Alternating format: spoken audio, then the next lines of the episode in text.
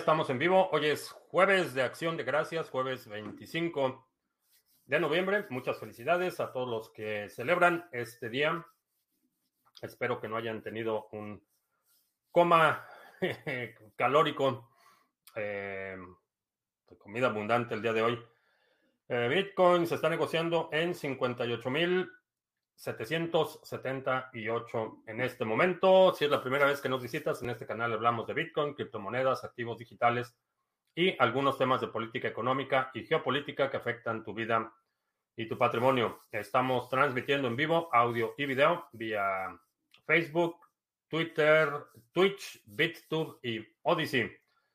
Lunes, martes y miércoles también tenemos nuestro live stream de solo audio vía Podbean.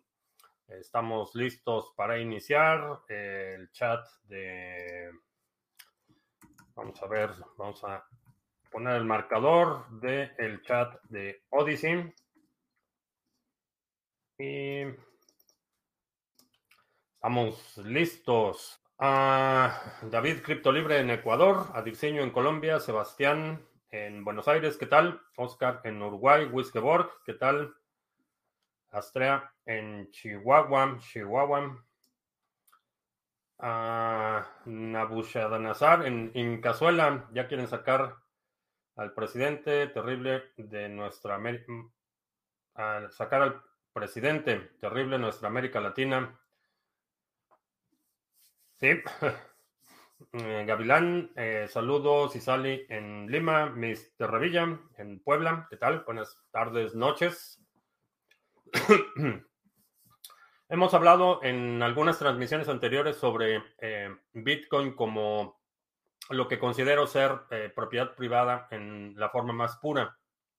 Hemos hablado también de lo que está sucediendo en El Salvador, la nueva ley Bitcoin, los anuncios que hicieron sobre el bono soberano para eh, la minería de Bitcoin, eh, la iniciativa de Bitcoin City. Irónicamente, al mismo tiempo, eh, la Asamblea del Salvador pasó una ley de extinción de dominio, que básicamente quiere decir que cuando el gobierno declara algo de ser de interés público, pueden confiscar tus propiedades y no tienes mm, recursos legales porque es legal. muchos países tienen este tipo de, leyes, pero me parece bastante incongruente eh, por un lado, eh, tratar de promover una iniciativa que es la protección última de la propiedad privada y al mismo tiempo eh, atribuirle al gobierno más facultades discrecionales. Lo único que se requiere para que te quiten tu propiedad es que el gobierno declare que es de interés público. La, la ley, como se aprobó, está en términos extremadamente vagos, da un amplio margen discrecional al gobierno para determinar qué, eh, considera interés público. Y bueno, pues ojo para quienes estaban haciendo ya, empacando sus maletas para irse a El Salvador, ah, hay que mantener los ojos bien abiertos porque aun cuando creo que el gobierno ha presentado algunas iniciativas favorables para la libertad y la autodeterminación de los individuos, eh, al mismo tiempo está haciendo otras tomando otras medidas bastante autoritarias. Eh, ojo, eh, a ver dónde nos quedamos. Eh, Guagua, Huachugua. plan B se echó para atrás con el objetivo de 98 mil en este mes. no lo sé, vamos a ver, vamos a ver, todavía hay margen de movimiento. Creo que es posible que veamos un nuevo máximo histórico antes de que termine este año, eh, pero no estoy tan preocupado por el movimiento a corto plazo.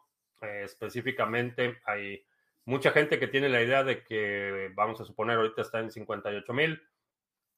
Vende en este momento, Bitcoin baja a 40 mil y vuelve a comprar a 40 mil. El único problema con ese tipo de estrategias es que eh, están eh, partiendo la premisa de que son ganancias netas. Si vendes en este momento, vas a incurrir en un evento fiscal, vas a tener una carga fiscal que puede variar entre el 28 hasta el 40%, y si tu recompra no es lo que, lo que incurriste en, tu, eh, en el evento fiscal más una ganancia, en realidad estás perdiendo dinero. Entonces, ojo con esas estrategias de vender ahorita para comprar más barato porque eh, te pueden explotar en la cara. Eh, dicho esto, honestamente no, mm, no estoy preocupado por eh, los movimientos a corto plazo.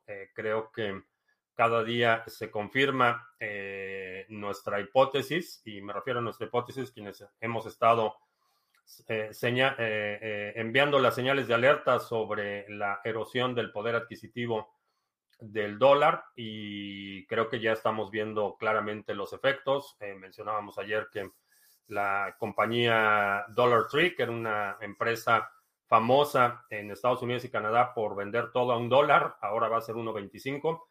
Entonces no sé si ahora le van a cambiar el nombre a un dólar y más o, mucho dólar o cómo le vayan a llamar ahora para no tener que cambiarle el nombre cada, eh, cada año eh, anunciaron que a partir de enero el incremento va a ser del 25% y todos sus productos que hoy cuestan un dólar van a costar un dólar con 25 centavos. Eh, incremento significativo porque es el tipo de tiendas de descuento que la gente con menores posibilidades utiliza con mayor frecuencia. La gente compra en las tiendas de dólar es precisamente la gente que está más limitada en sus posibilidades y, van a sufrir un efecto eh, significativo. Como siempre, los más vulnerables son los que los primeros en sufrir las consecuencias, eh, pero el dólar sigue perdiendo valor, sigue perdiendo valor y creo que el ganador fue Bitcoin. Ah, Eric, pasando por el majestuoso estadio de Puebla, Hoy juega contra León. Ok. Eh, doctor o Draxnet. Sí, Draxnet supongo que es en Osaka.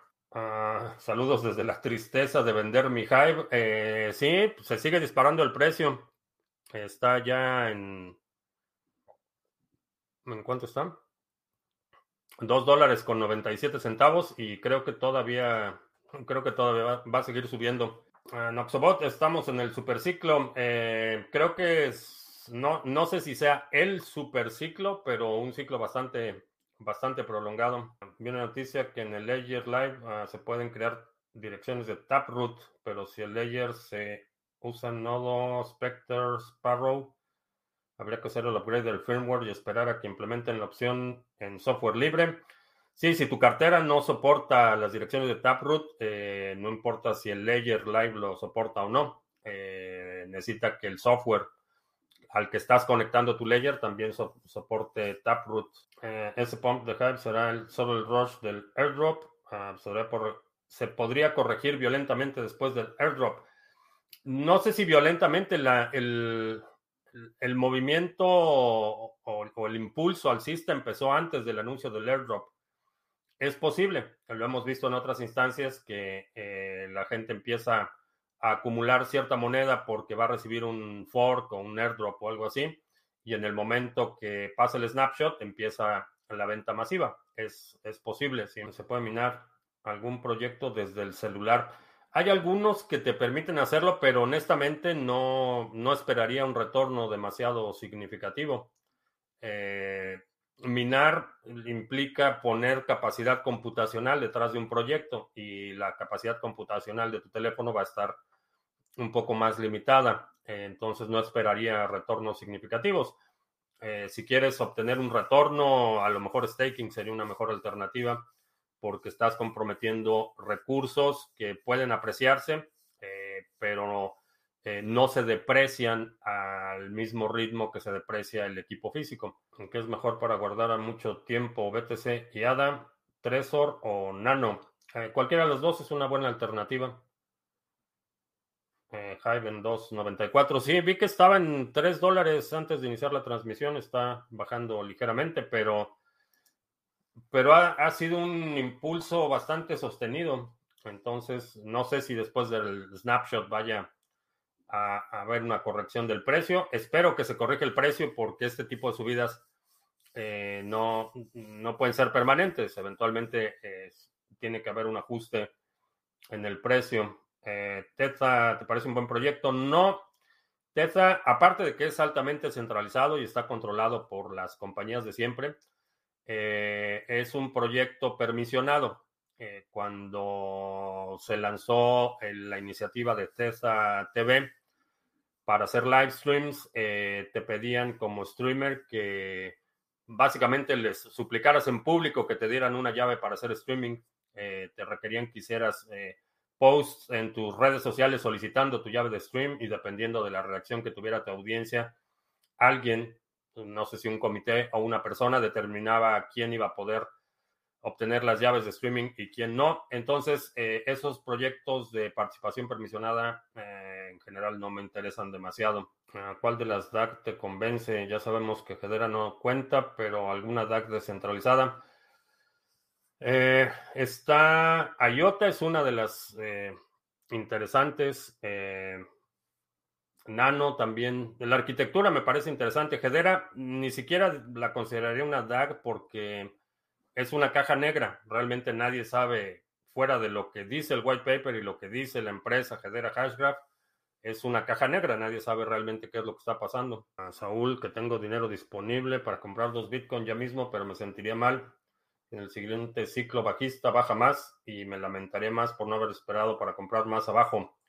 Ah, haz, compras programadas, compra Bitcoin, divide lo que tienes y ve comprando cada semana o cada eh, tercer día o como quieras eh, estructurarlo. Eh, de esa forma vas promediando los precios. En la billetera de Dalus me tarda mucho en sincronizar. ¿A qué se debe?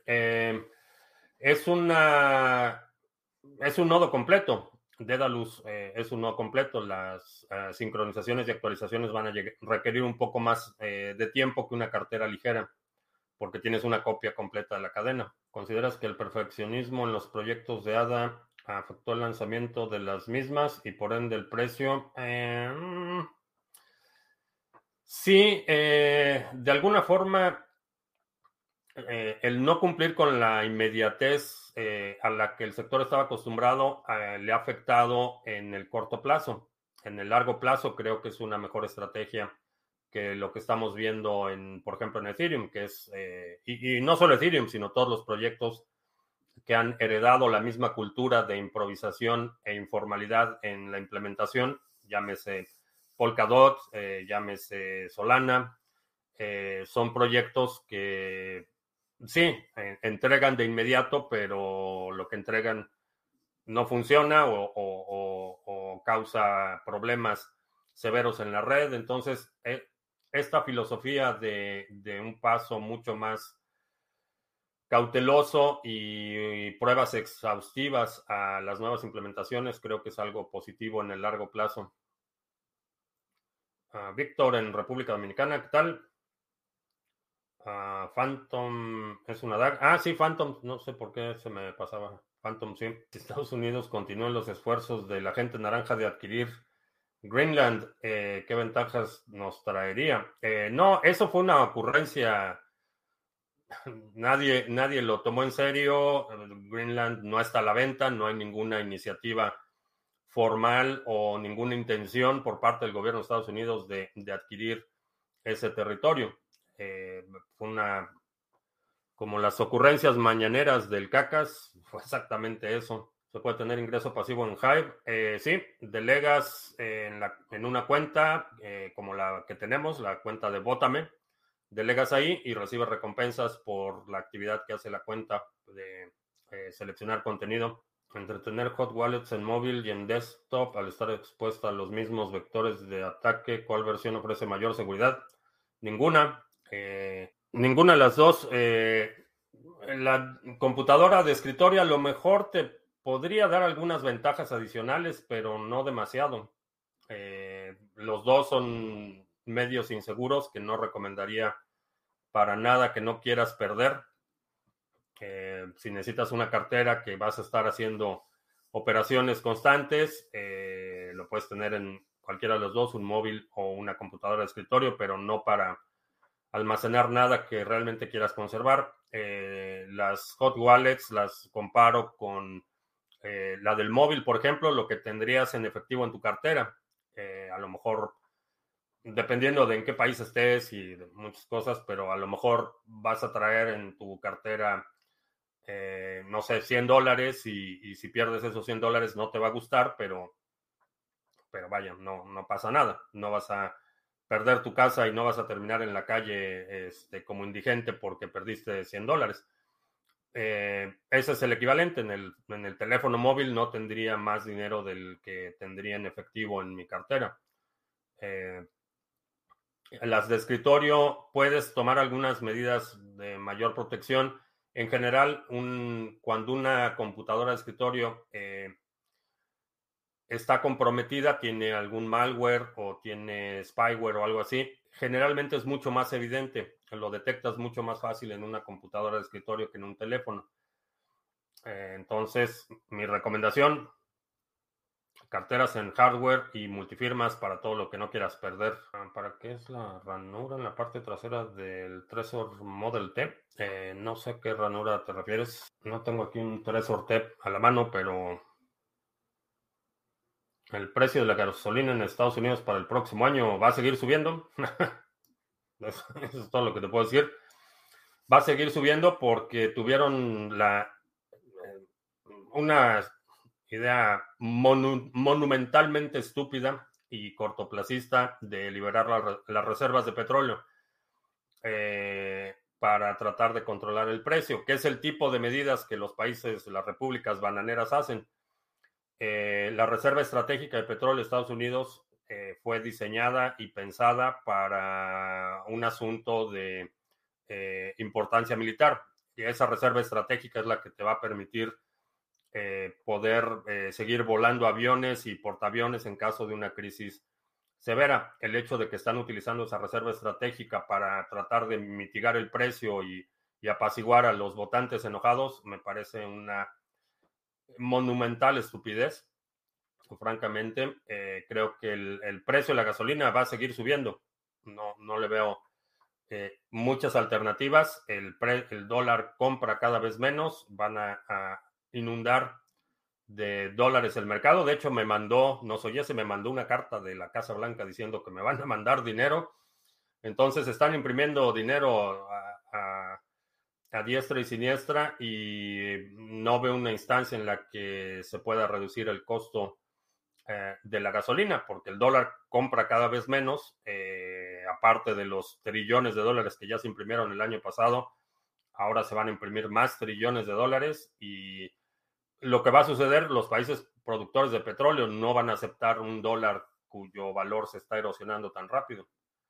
Entonces, creo que en el futuro cercano el precio de la gasolina va a seguir subiendo.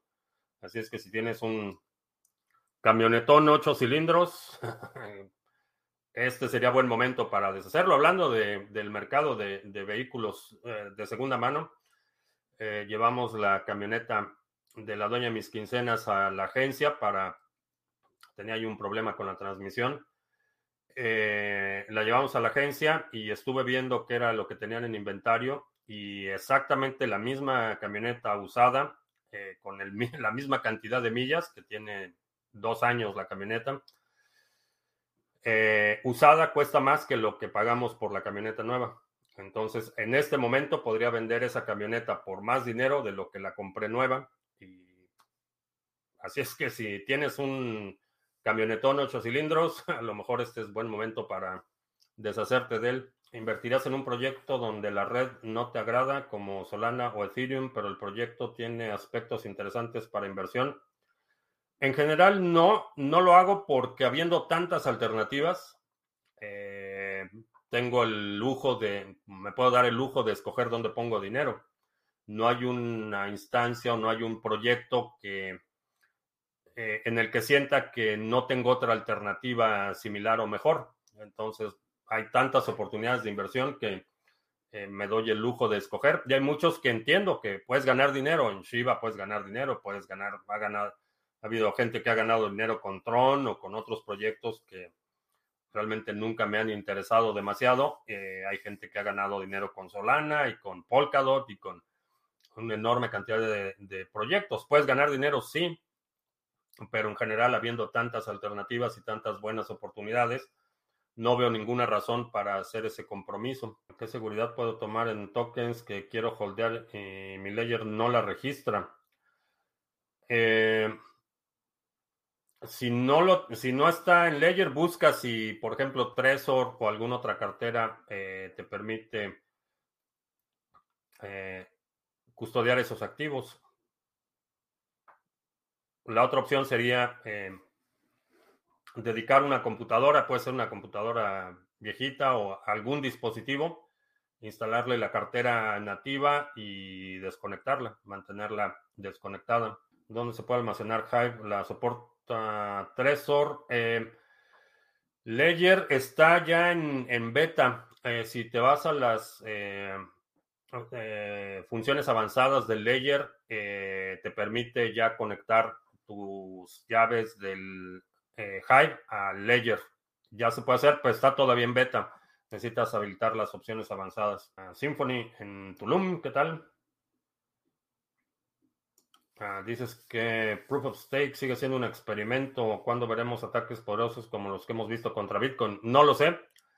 Eh, no hay forma de anticipar ese tipo de ataques. Supongo que en cuanto a una red Proof of Stake empiece a incomodar a los poderosos, empezaremos a ver ese tipo de ataques. Por ahora, eh, no veo todavía esa instancia, pero va a suceder y cuando suceda, entonces podremos saber si Proof of Stake es realmente un mecanismo resistente a ataques eh, sofisticados. Ah, ¿Crees que ADA tiene un suelo que no puede bajar debido a que gran parte está en stake? Eh, no lo consideraría un suelo, lo consideraría un alto nivel de resistencia o una resistencia muy fuerte en términos de precio. ¿En qué va a consistir el update de Cardano el primero de abril? no sé del primero de abril, el primero de diciembre en el Epoch 300. Eh, ¿cuál es el 306? Creo que es. Estoy checando en cuál vamos. Y el primero de diciembre, 304. El Epoch 304 termina mañana. El 305 el 306 para el primero de diciembre. Eh, van a suceder dos cosas. Se va a extender el tamaño del bloque. Eh, es un incremento del 12% u 8 kilobytes, así es que no, no, no, estamos hablando de duplicar el tamaño del bloque ni nada parecido. Eh, se va a incrementar el tamaño del bloque en 8 kilobytes, va a quedar en 70 y 76, me parece. Ah, lo había publicado en Twitter, ahí los, los datos. Me parece que va a quedar en 76, pero el incremento es de 8, 8 eh, kilobytes por bloque. Y el otro asunto es eh, también una extensión en la memoria de scripting, eh, que esa es la memoria que se utiliza para funciones computacionales más complejas que no requieren almacenar el proceso computacional on-chain. En la parte de scripting también se va a incrementar el alojamiento de memoria. ¿Eso qué va a permitir?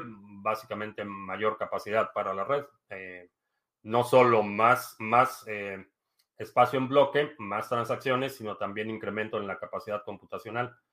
Eh, desde el punto de vista de los usuarios, no va a tener realmente ningún efecto significativo. si tienes un nodo completo como Dedalus, lo que vas a ver es que el tamaño de los bloques se va a incrementar. nada demasiado oneroso en términos de carga computacional. Eh, eso es lo que va a suceder y va a suceder en el Epoch 306. Eh, alguien, alguien preguntaba si, si era una decisión unilateral o arbitraria por parte de la fundación. Eh, de alguna forma lo estaban tratando de comparar con la, guerra por la escalación de Bitcoin. nada que ver ni en implicaciones, ni en consecuencias, ni en el impacto en el consenso. Pero este tema de, incrementar el tamaño del bloque, incrementar la parte de la memoria para scripting, es algo que se ha estado discutiendo la en las listas de desarrolladores de Cardano desde agosto. Es algo que está en este momento en testnet, eh, va bastante bien la prueba y se activa en mainnet el primero de agosto.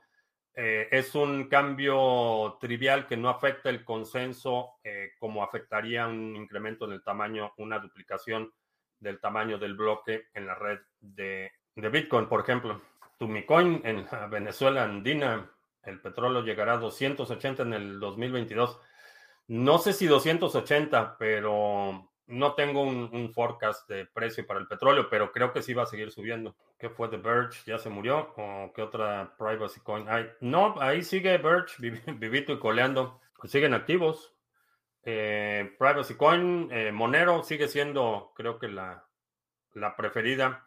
Y por si te habías perdido la noticia, ya tenemos pool de minería de Monero. Ah, Bitcoin es el futuro, Bitcoin es libertad y agregaría que Bitcoin ya ganó Symphony. Uh, Litecoin, Mimble, Wimble promete. No creo que Taproot y, las firmas Schnorr se van a comer a Mimble Wimble. Ah, ¿Qué tal ayer los precios en el super? Eh, digo, estamos viendo un incremento en, en, los precios. Lo único que necesitaba era comprar un, un par de, bueno, un kilo de papas para el puré. Eso fue todo lo que compré y nada más, nada más me faltaba eso, las, las papas para el puré. Eh, pero sí, estamos viendo incremento en los precios. Ah, Heavy Icarus, ¿qué tal? Jordi, Jordi, ya que es, llego tarde, pero llego, excelente. Blue o Moon para holdear BTC. Eh, para holdear BTC a largo plazo, eh, una, una cold card, un esquema multifirmas. Eh, creo que menos que eso me pondría nervioso. Eh, del pavo, sí. Bastante, bastante abundante la comida de hoy. Eh, individuo digital, tarde y con un poco de sueño, excelente. ¿Cuál es el peor ataque que recuerdas contra BTC? Ha habido varios. Eh, quizá el más, más coordinado y el más peligroso fue SegWit 2X, eh, que un grupo de empresas eh, que decían representar a los usuarios de Bitcoin se reunieron en un hotel para hacer un acuerdo que tenía un impacto directo en el consenso. Creo que así, ese ha sido de los ataques más peligrosos que ha tenido fuera de los ataques coordinados recurrentes que hemos visto de el sector financiero tradicional, ataques más en el frente de propaganda, pero desde el punto de vista tecnológico creo que SegWit 2X ha sido de los más, más peligrosos, eh, inclusive mucho más que el fork de, eh, o la consecuencia del fork de Bcash y después de BCB y todos esos forks. Creo que el, el SegWit 2X y el acuerdo de Nueva York fue de los más más peligrosos que sí he escuchado de Origin Trail. Eh, mm, no mucho. Alguien la había mencionado en algún chat pasado, pero uh, Mario Nakamoto, ¿qué tal? Que sí he escuchado sobre Pocket Network, eh, ¿no? En una situación extrema, ¿considerarías echarle el plato a Satoshi? Eh, no. No, porque siguen produciendo huevos. Entonces, si, si me como a Satoshi, eh, sería una cena. Y si la mantengo viva, es desayuno todos los días. Entonces, no. Además, tengo, bueno, en esta época del año tengo patos aquí en la laguna que está enfrente de la casa. Ahí ya llegaron los patos. No sé si se quedan aquí en el invierno, siguen su camino al sur, pero está lleno de patos aquí el, el lago. ¿En qué instante exactamente dirías que BTC ya ganó? Eh, ya lo dije, ya dije que ya ganó. lo dije hace un par de semanas. En mi opinión, ya ganó. ¿Qué opinas de IOTA? IOTA y todo lo que tiene que ver con el Internet de las Cosas me parece que tiene un enorme potencial en el futuro. Eh, sin embargo, el Internet de las Cosas todavía tiene que resolver su deuda técnica en términos de seguridad antes de que se pueda montar una red de transferencia de valor encima de eso, pero definitivamente creo que eh, tiene potencial. Vamos a hacer anuncios. Si tienes ADA y lo quieres poner a trabajar, quieres recibir flujo de efectivo, ahí está nuestro pool Sarga, es el pool oficial del canal. Tenemos eh, 28.5 millones de ADA en stake activo, 4.068 delegadores. Y vamos bastante bien en este época. Eh, termina mañana a las 3 40 de la tarde, hora del centro. O sea que todavía tenemos un par de horas para que podamos minar los dos bloques que faltan, dos o tres bloques que faltan para superar la expectativa de bloques para este epoch. Así es que es bastante es muy posible que superemos de nuevo la expectativa. En el Epoch 303 eh, superamos nuevamente la expectativa después de un, un Epoch fatal. El 302 estuvo fatal, pero nos recuperamos en el anterior y en este parece que también vamos a superar de nuevo la expectativa de bloques firmados. Si tienes ADA y lo quieres poner a trabajar en la pantalla, te está apareciendo la dirección de Discord, donde tenemos información, guías, eh, preguntas frecuentes para todos los pools que operamos. Operamos también el pool Sarga en la red Harmony. Eh, aquí tenemos 3.945.000. One es el token nativo eh, delegado y también vamos bastante bien con el retorno eh, ya estabilizándose en el 9.39%. Está bastante estable el retorno. Eh, ahí está Harmony One, el pool Sarga.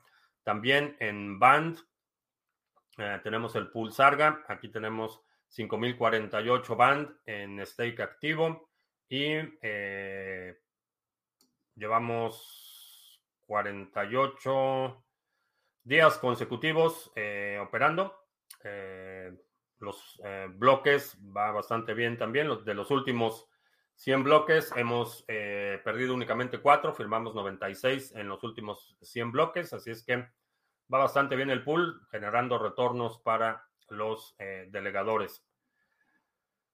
Ah, también mencionábamos la cuenta Botame. Eh, que es la cuenta de curación de contenido. Aquí eh, delegas tus tokens. Eh, esta delegación nos permite votar por contenido de otros usuarios y esos votos son recompensados con el token nativo de la red. Entonces tú como delegador delegas aquí tus tokens, recibes un porcentaje de Alrededor, estamos redondeándolo alrededor del 12% anual, es el retorno que estamos viendo para los eh, que han delegado de forma consistente a esta cuenta Bótame, incluyéndome a mí, que tengo buena parte de mis tokens delegados aquí. entonces, eh, si quieres recibir recompensas en Hive, que eh, como lo habíamos estado comentando en las últimas sesiones, ha estado subiendo bastante de precio, está ya en 2 dólares con 97 centavos eh, ahí está la cuenta Bótame. También si eres creador de contenido, eh, checa Hype, es una buena alternativa para generar un poco más de ingreso con la actividad que ya estás haciendo. Y también el pool de minería eh, es el pool Sarga, está en la red de Monero. Ya tenemos hash de forma consistente. Todavía no hemos encontrado el primer bloque, pero parece que ya nos acercamos bastante a empezar a, firmar bloques en la red de Monero. Si tienes hardware, eh, computadoras que no estés utilizando y quieres experimentar o, tener la experiencia de la minería, esta es una buena alternativa. Aquí en la sección de ayuda están... ¿De ayuda? En ayuda. Aquí están las instrucciones para que puedas empezar a minar. Están bastante simples. Y por último, ah, te recuerdo que eh, si estás en el sector de las criptomonedas, es, en mi opinión, eh, imprescindible el uso de una VPN para proteger tu actividad online de criminales y vigilancia no deseada. Eh, para eso yo utilizo NordVPN, es un servicio que he estado utilizando y recomendando desde hace mucho tiempo. Ahora ya nos, da una comisión si contratas el servicio, a ti no te cuesta más y yo puedo acumular más satoshis. Así es que todos contentos, tú proteges tu eh, actividad de navegación eh, y nosotros recibimos ahí un, un par de dólares eh, por tu compra. Todos contentos. Ah, ¿Por qué se estancó PundiX? Tiene mucho que no sigo PundiX.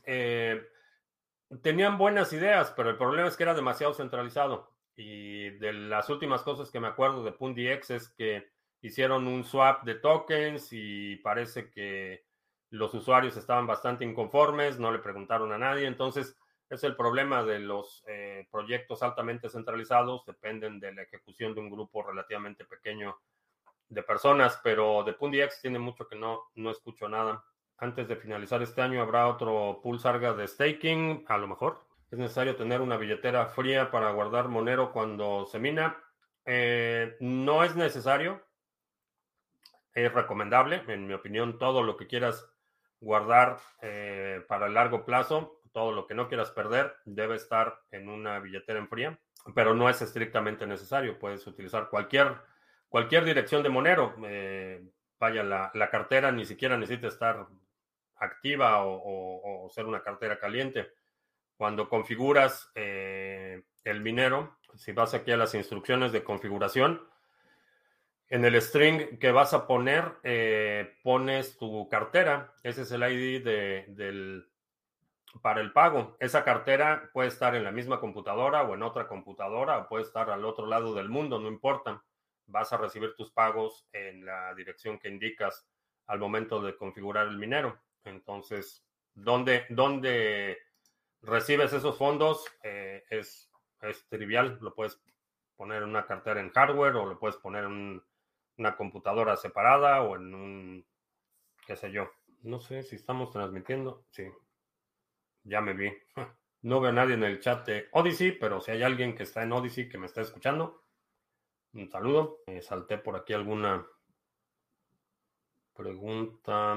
Ah, ¿Qué implicaría cambiar de IP con VPN para cuentas de redes sociales seudónimas o no? Eh, no va a haber demasiadas implicaciones. Eh, eh, a lo mejor algún, algún servicio te pide que te reautentifiques y cambia tu dirección IP, pero fuera de eso no, no deberías de tener ningún problema. Con algunos servicios bancarios y algunos otros que van a requerir geolocalización, puede que si tu VPN está en un país distinto al que está registrado en tu cuenta, pudiera levantar algunas alertas, pero depende totalmente del servicio. La Cold Wallet CQX B20 mm, no es, nunca había escuchado de esa. Gracias.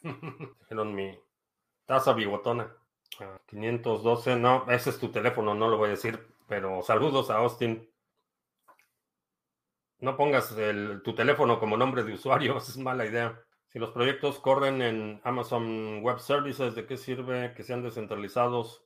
No existe algo como Amazon Web Services, pero descentralizado. En cualquier momento pueden bajar el switch por más descentralizado. Es correcto, ese es uno de los problemas eh, que hemos eh, mencionado en, muchas ocasiones respecto a Ethereum.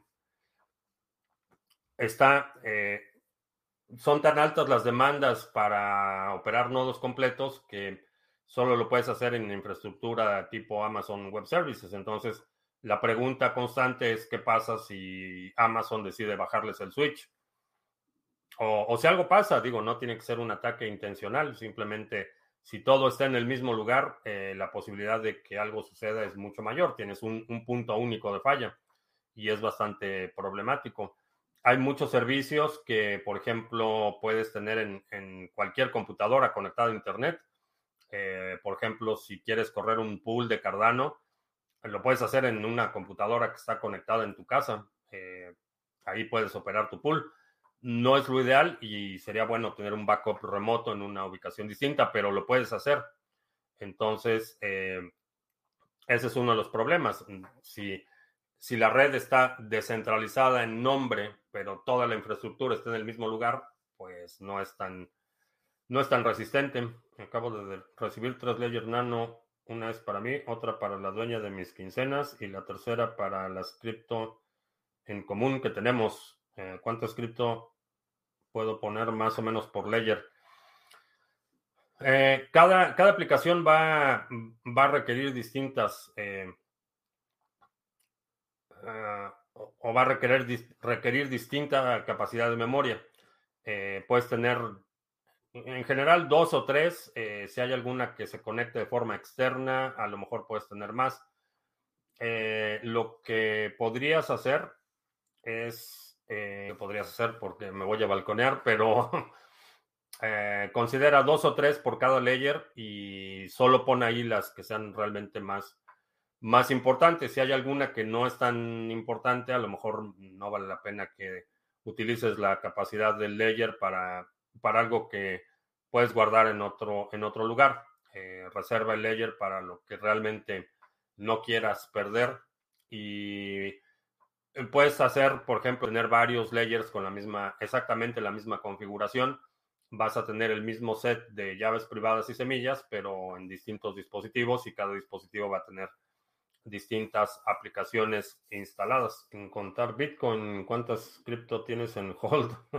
Em, suficientes. Bueno, no sé si suficientes, pero estoy bien cubierto. Una vez que metes el layer, puedes borrar la app e instalar otras. ¿Es correcto? En el mercado alcista anterior, todas las altcoins subieron juntas porque parece que ahora suben por tandas.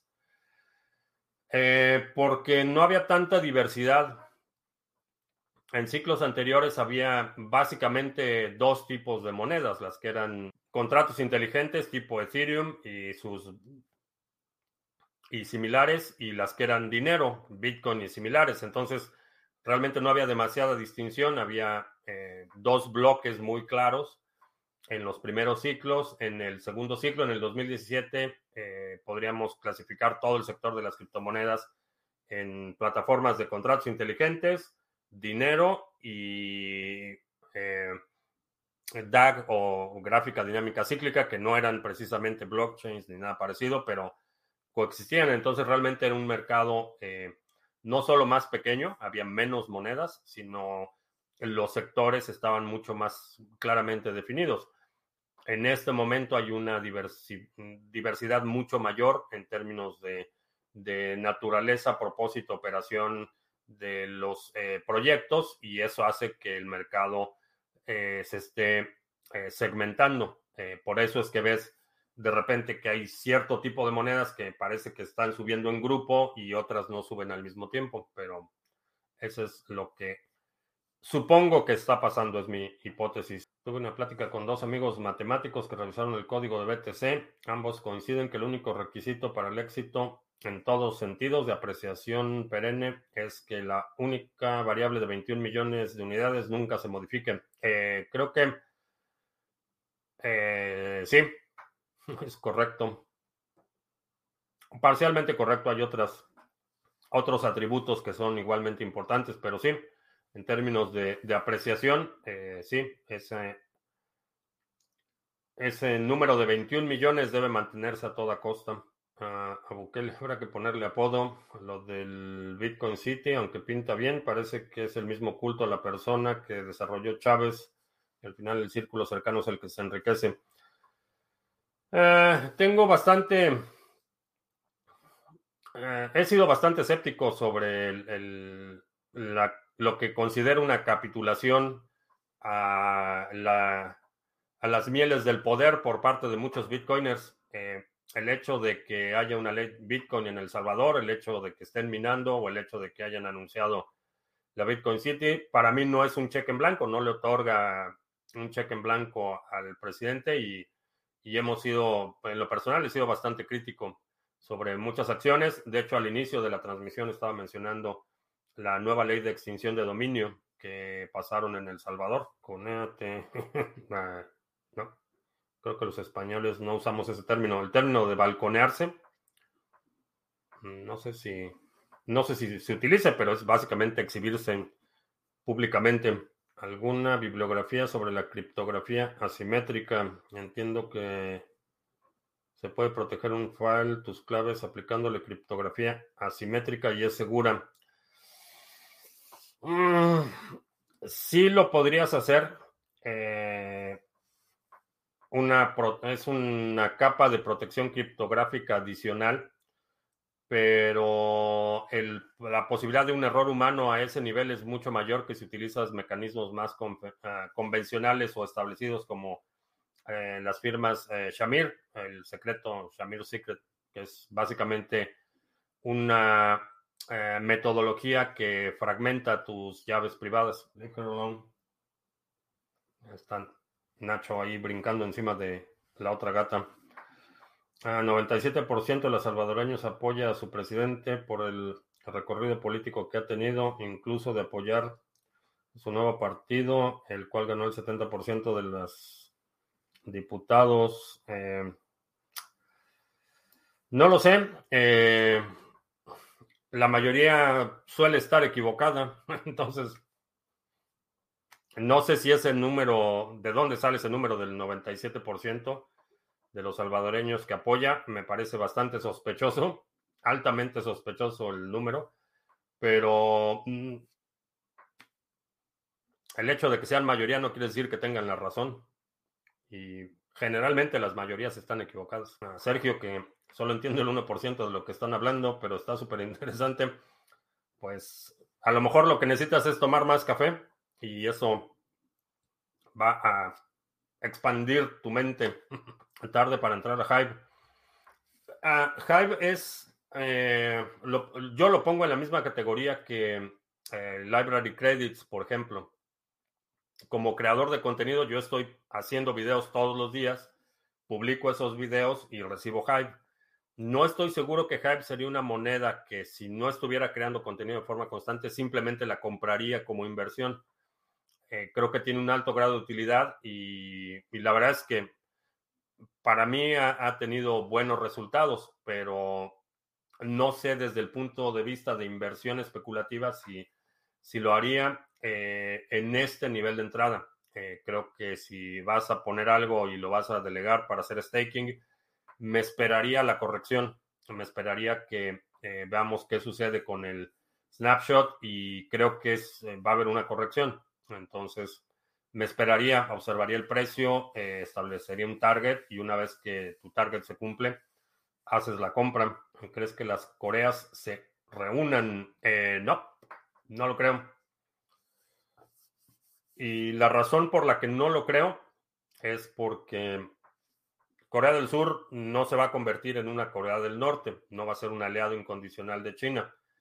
Y China, por cuestiones de eh, estratégicas, requiere esa eh, zona de, ese buffer, esa zona de, de amortiguamiento político eh, si Corea del Norte y Corea del Sur se unifican y la dominante sigue siendo Corea del Sur, eso querría decir que Estados Unidos tendría acceso directo a la frontera de China. Eh, y eso no lo van a permitir, no lo quieren, y por eso es que, digo, no es que, no es que China sea muy eh, empática o muy solidaria con Corea del Norte.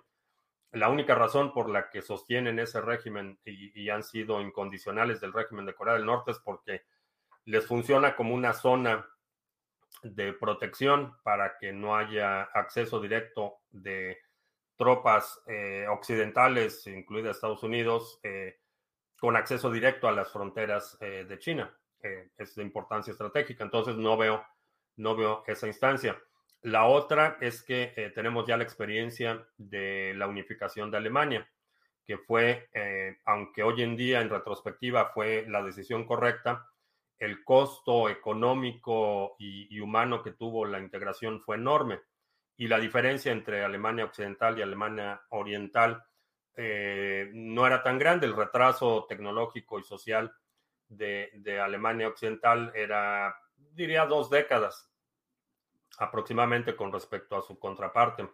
En el caso de las Coreas, estamos hablando de por lo menos 100 años de, retraso tecnológico, económico y social en Corea del Norte comparado con Corea del Sur. Entonces, no veo una instancia en la que se vayan a unir.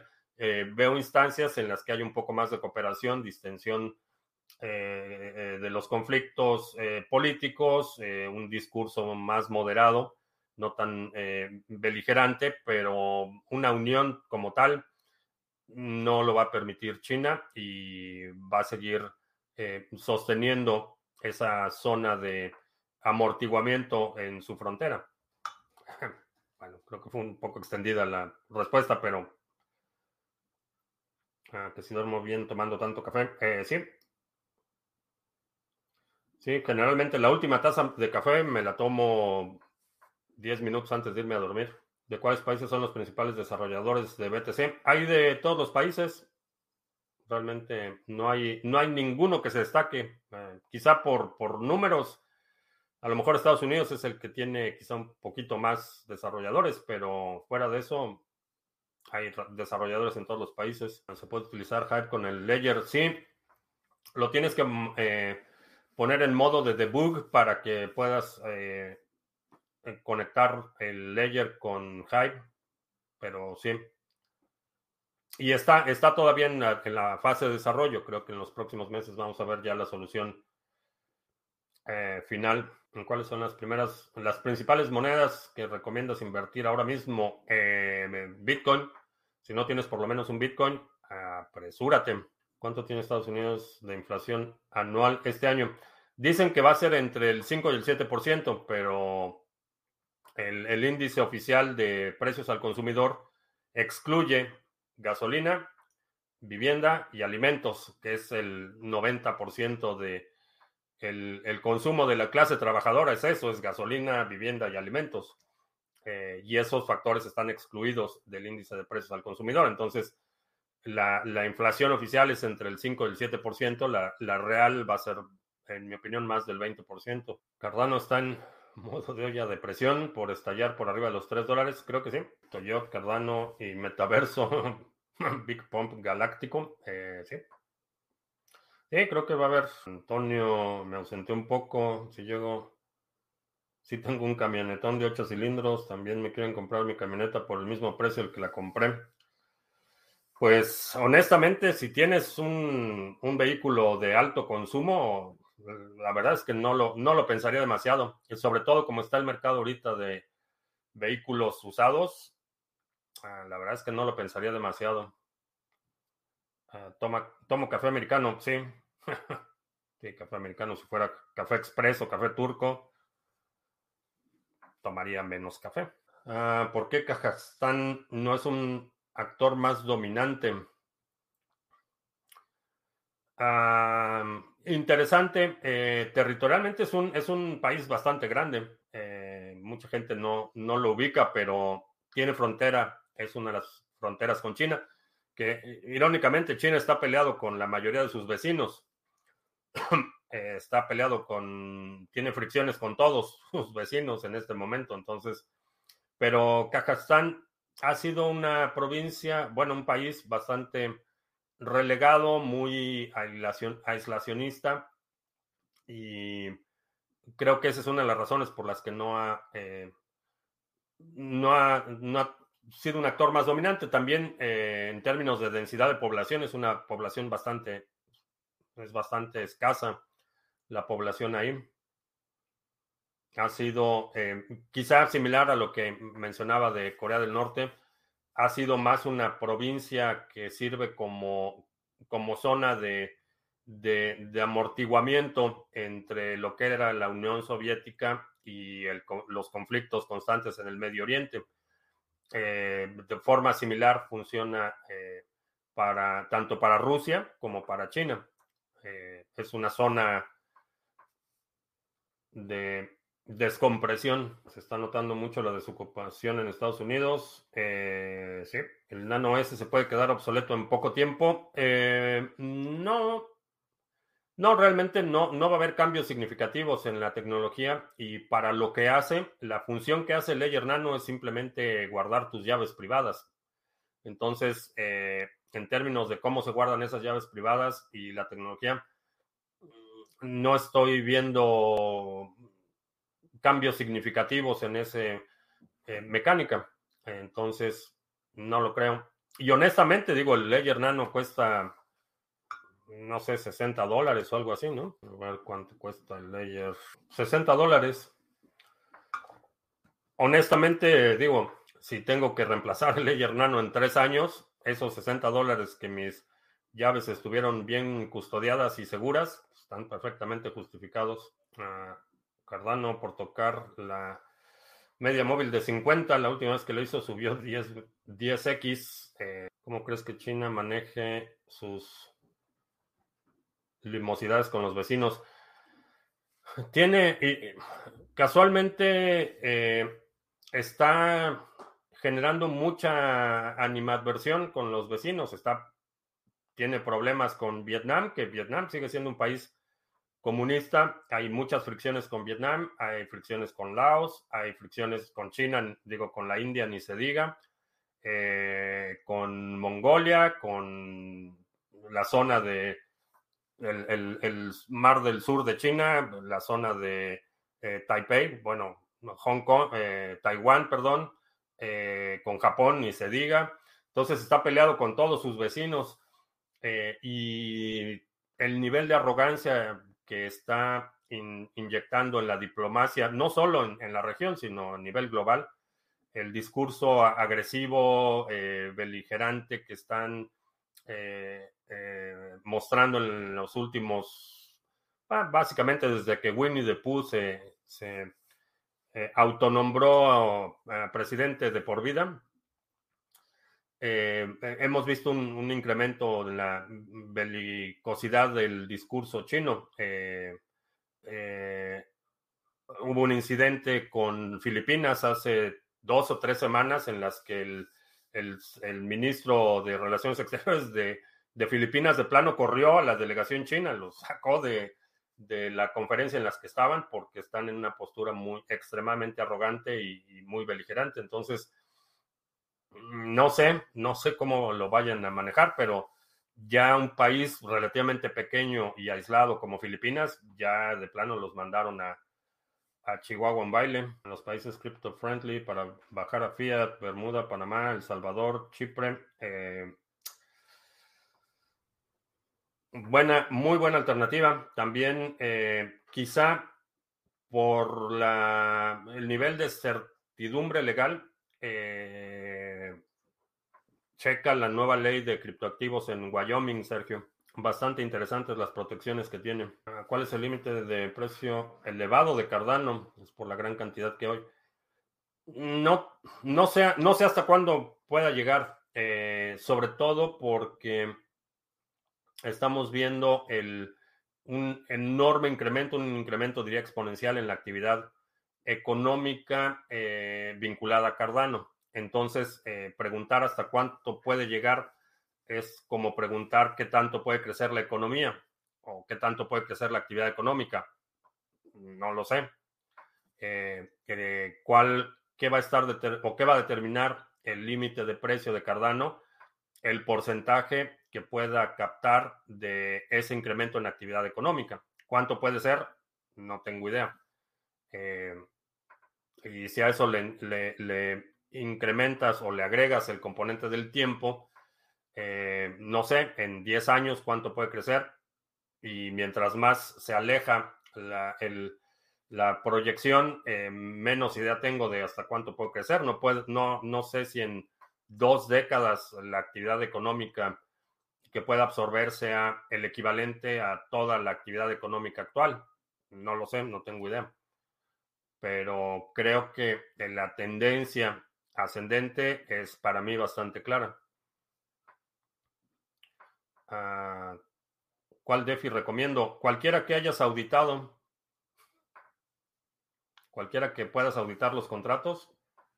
Eh, puede ser una buena alternativa. China siempre ha sido amurallada, no solo literalmente, sino en sentido político y social. Todo lo explica su actitud controladora, valiéndose de su autosustentación. El problema es que no es autosustentable.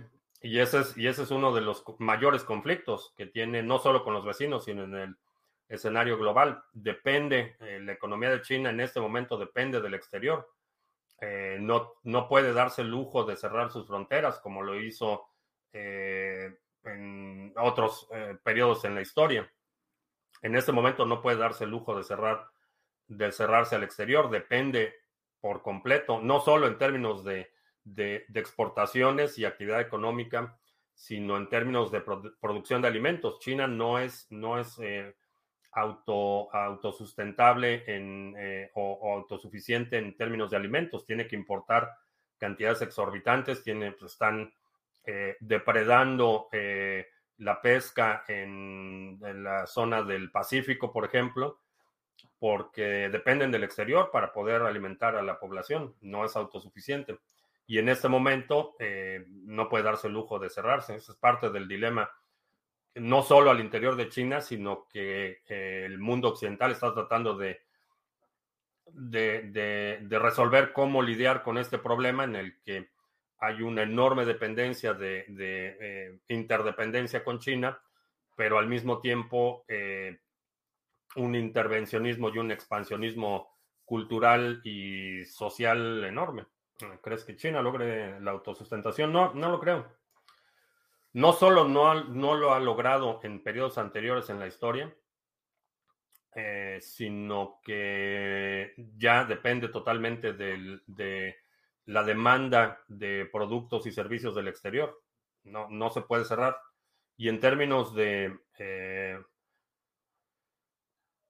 estructurales, tiene problemas que no ha superado desde la hambruna que provocó Mao en, los 50 cuando exportaron todo el grano que según los burócratas tenían y que resulta que no existía.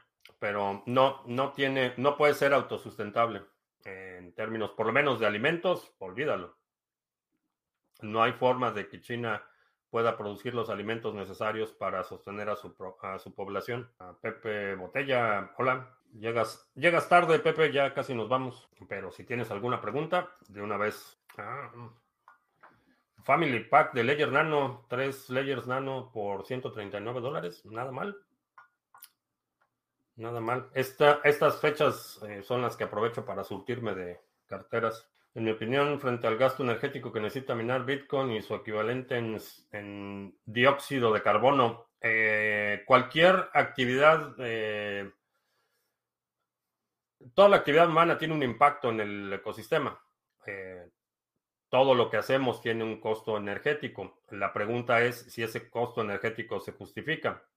Eh, si habláramos, por ejemplo, del, consumo energético y eh, las emisiones de dióxido de carbono, para mí eh, iluminar las iglesias es un gasto innecesario, por ejemplo. iluminar las luces de Navidad son gasto energético trivial. asegurar la, prosperidad y el patrimonio de millones de personas alrededor del mundo tiene una prioridad mucho mayor y está perfectamente justificado el costo energético. Sebas Campa dice que acuérdate, ADA en 10 mil satoshis en 30 meses. No sé, no sé de dónde salió esa predicción, pero bueno, es lo que dice Seba. Sebas Campa. Se tiene que declarar ante el fisco las ganancias hechas por venta de criptomonedas. En la mayoría de los países, sí bueno, diría prácticamente en todos los países, sí. Cuando compras una moneda y vendes una moneda, estás teniendo una ganancia. Dependiendo del régimen fiscal y el país en el que estás, esa ganancia puede tener algunas deducciones o puedes tener algunas, un tratamiento fiscal distinto. Eh, vas a tener, por ejemplo, si es tu actividad eh, empresarial, eh, puedes deducir algunas cosas, puedes minimizar o mitigar un poco tu, carga fiscal, pero sí, en general, en todos los países, cualquier cosa que te produzca un beneficio económico, el Estado va a reclamar su participación. Ah, veo beneficioso cuán agresivamente nos oyese busca desligarse de la energía fósil. Eh, no. Eh, no, me parece no solo ineficiente, inviable. Eh, me parece extremadamente peligroso que se quiera apaciguar a las tribus más, más ruidosas con medidas que realmente no, no tienen mucho sustento en la realidad.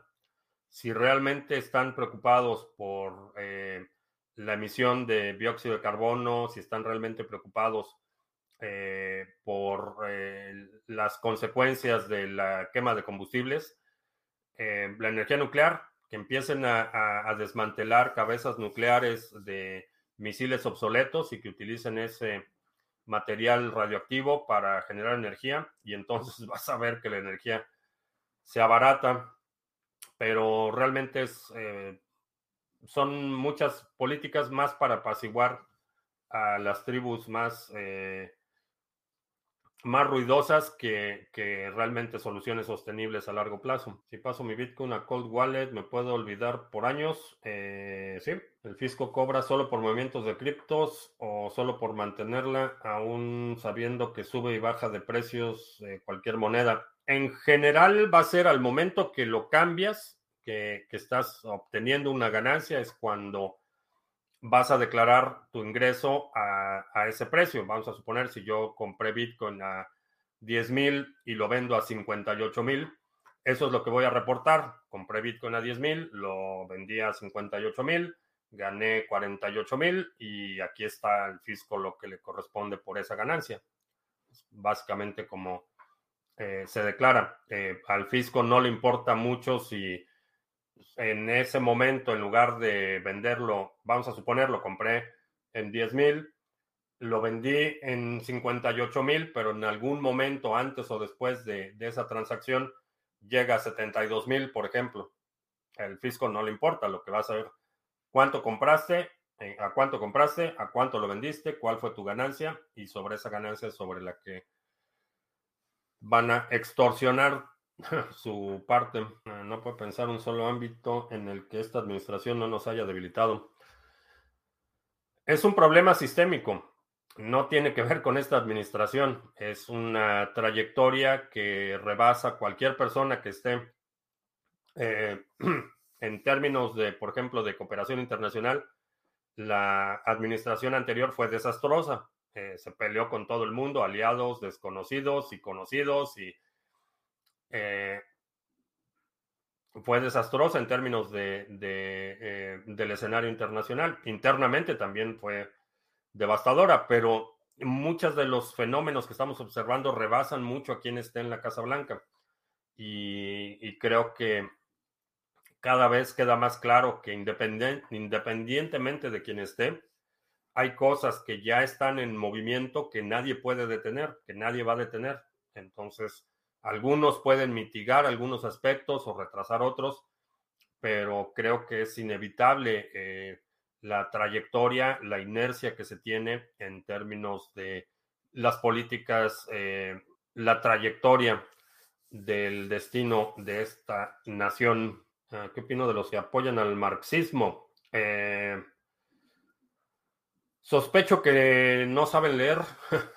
Una de las ironías del, marxismo es que en la mayoría de los países eh, de las democracias occidentales, Puede ser marxista o capitalista o anarquista o lo que quieras. En un país marxista eh, solo puede ser marxista.